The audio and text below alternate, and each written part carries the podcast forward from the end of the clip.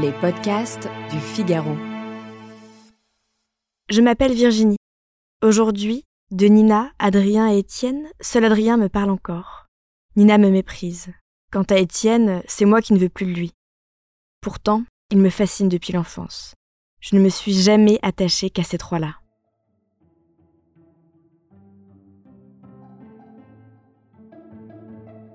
Bonjour et bienvenue dans le podcast Le moment des livres. Vous venez d'écouter un extrait de 3 de Valérie Perrin, publié chez Albin Michel. Les amis sont-ils la famille que l'on choisit? Qu'est-ce que l'amitié? Doit-on tout dire à ses amis, y compris ses secrets? Je m'appelle Alice Develay et aujourd'hui je suis avec l'auteur de ce roman. Bonjour Valérie Perrin.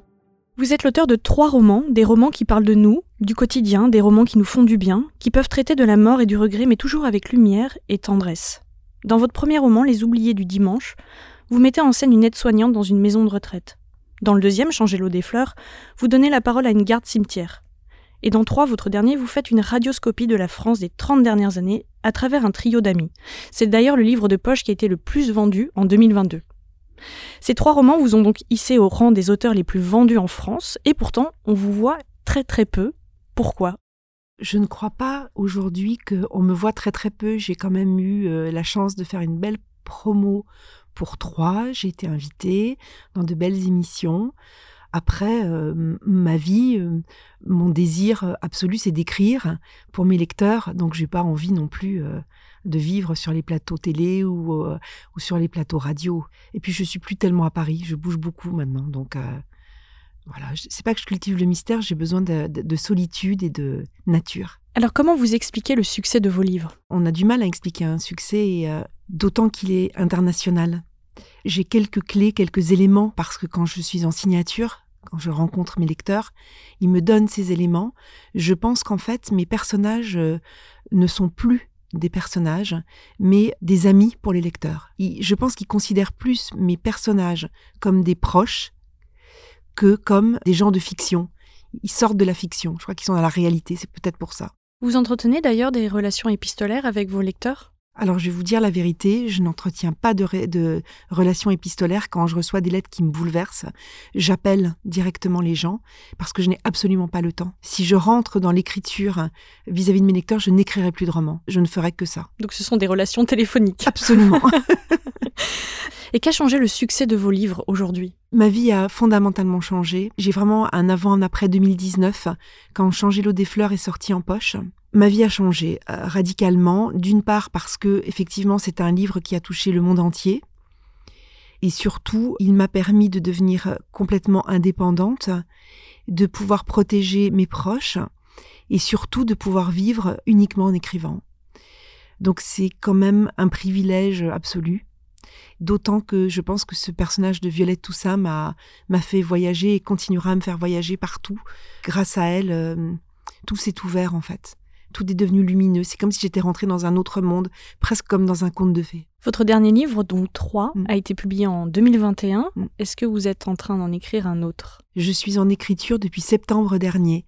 Je consacre cette année à l'écriture. J'espère avoir terminé à la fin de l'année pour une sortie au printemps prochain. Je l'espère de tout mon cœur. Est-ce qu'on peut savoir en avant-première mondiale de quoi il s'agit un petit peu? Je fais le portrait d'une femme qui était cordonnière dans la petite ville de Guignon en Bourgogne où j'ai grandi, mais de par le regard de sa nièce, Agnès, qui est cinéaste et qui a réalisé plusieurs films, et notamment avec son mari qui était euh, comédien et c'est le portrait de deux femmes qui se croisent et en même temps, comme toujours avec moi, un fond de polar, une obsession, avec des disparitions, des réapparitions, un cimetière, parce que c'est plus fort que moi. des histoires de femmes, des histoires de famille, d'amis, euh, des gens banals avec leur tragédie, la littérature en est remplie. Alors quel livre pour vous illustre euh, le mieux les gens réels? Je dis toujours que j'aurais peut-être pas écrit Les Oubliés du dimanche si je n'avais pas lu le petit livre merveilleux de Milena Agus qui s'appelle Mal de pierre. Je crois que ça a éveillé en moi l'envie de parler d'Hélène dans, dans Les Oubliés du dimanche parce que c'est aussi secret de famille, c'est aussi le fantasme, c'est aussi l'amour.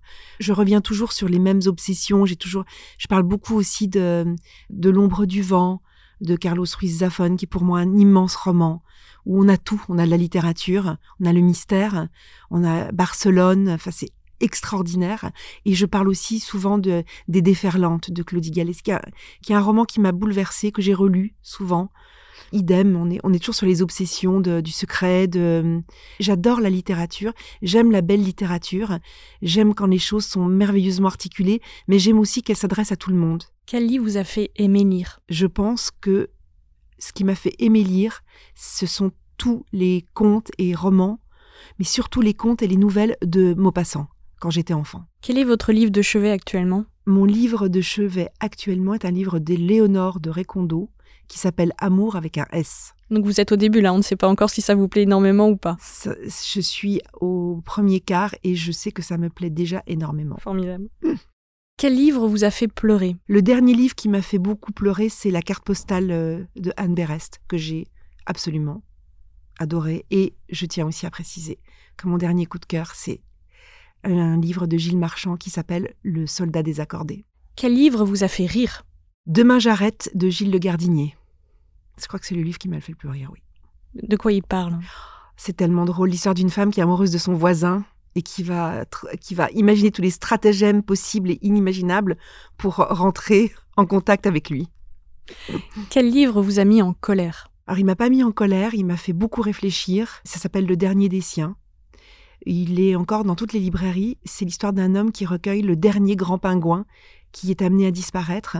Et ce livre m'a bouleversée parce que ça questionne sur le déni.